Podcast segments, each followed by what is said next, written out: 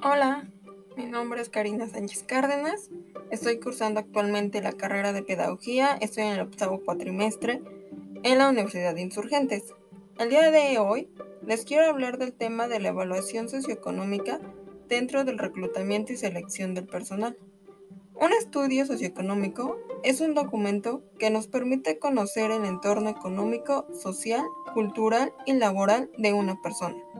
Dicho documento se enriquece con información adquirida en la entrevista domiciliaria, investigación y validación de referencias.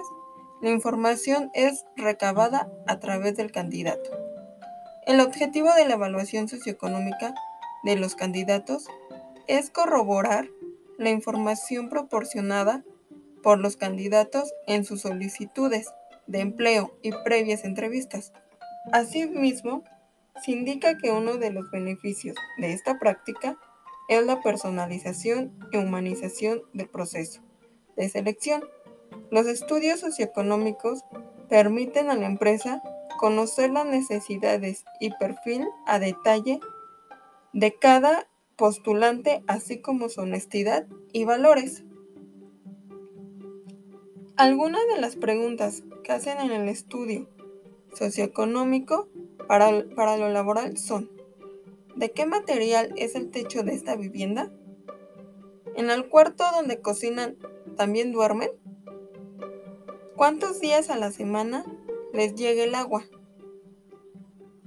¿Qué combustible usan para cocinar o calentar sus alimentos?